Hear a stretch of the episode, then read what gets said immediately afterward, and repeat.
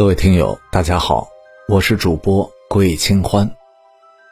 今天我们要讲的故事是救子。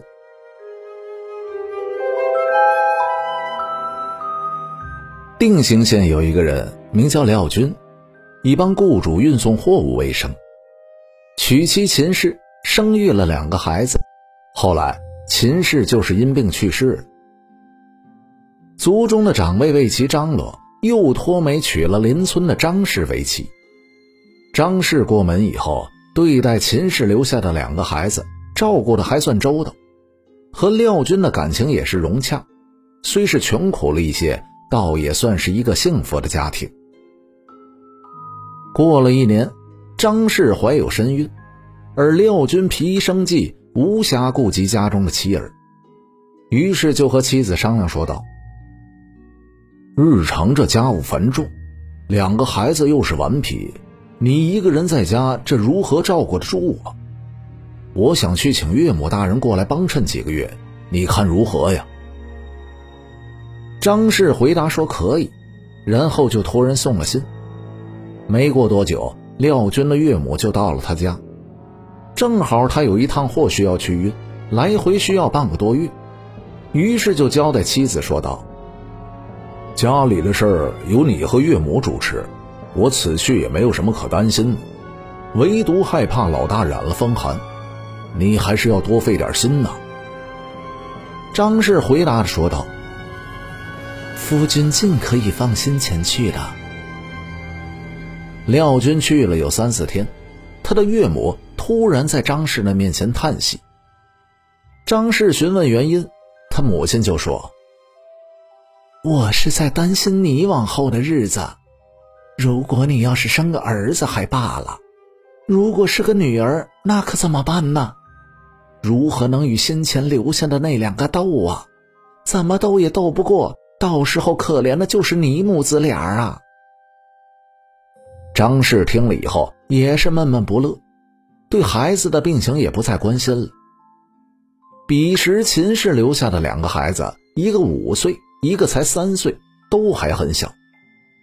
第二天，张母在熬药的时候，突然的对张氏说：“现在的病不好治，如果在药中下了一剂猛药，死了也是没有人怀疑的，只当是病死了，这样不就可以一绝后患了吗？”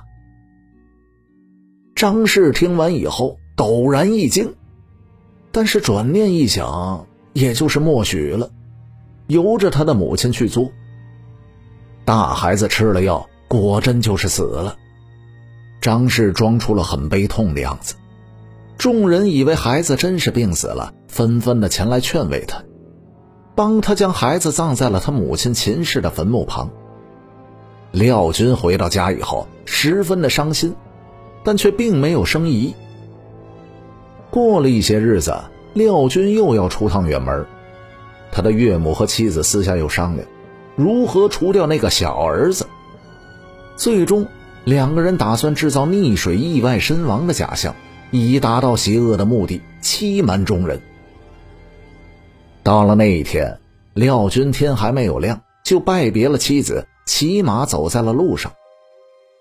大概走了有半个时辰左右，突然是天色大变。电闪雷鸣，他所骑的那个马匹受到了惊吓，狂奔在陌生的道路上。待其停下来之时，却怎么催促也不前进。这时，廖军才发现，马匹停下来的地方，竟是其妻儿墓地的所在。他顿时十分的惊讶。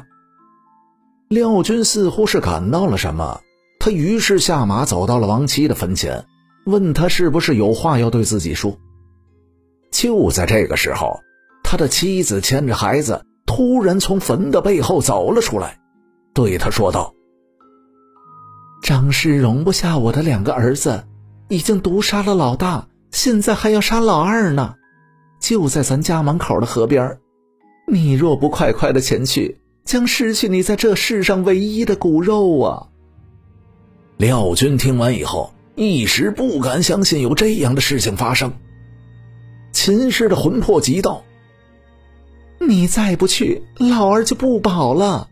张氏丧德，阎王已经收了他腹中投胎的鬼，他现在所怀的不过就是个死胎罢了。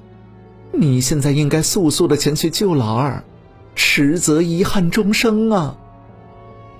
秦氏说完以后是痛哭不已，廖军这才是如梦初醒，他调转了马头，那匹马儿快如疾风。不久，他们就来到了门前的河旁。此时正是旱催之时，张氏母女刚刚的将小儿子推入了河中。廖军见状大惊，慌忙跳入了水中，救起了孩子，呼来了族人报官。那张氏母女犹还狡辩，然而廖军已经目睹了他们的恶行，不能谅解，坚持的报官。官府经过了查证。果然得到了他岳母购买毒药的证据。两个人收监不久之后，张氏产下了个死胎。后来，两个人都被判处了死刑。这个消息实在是让人人心大快呀。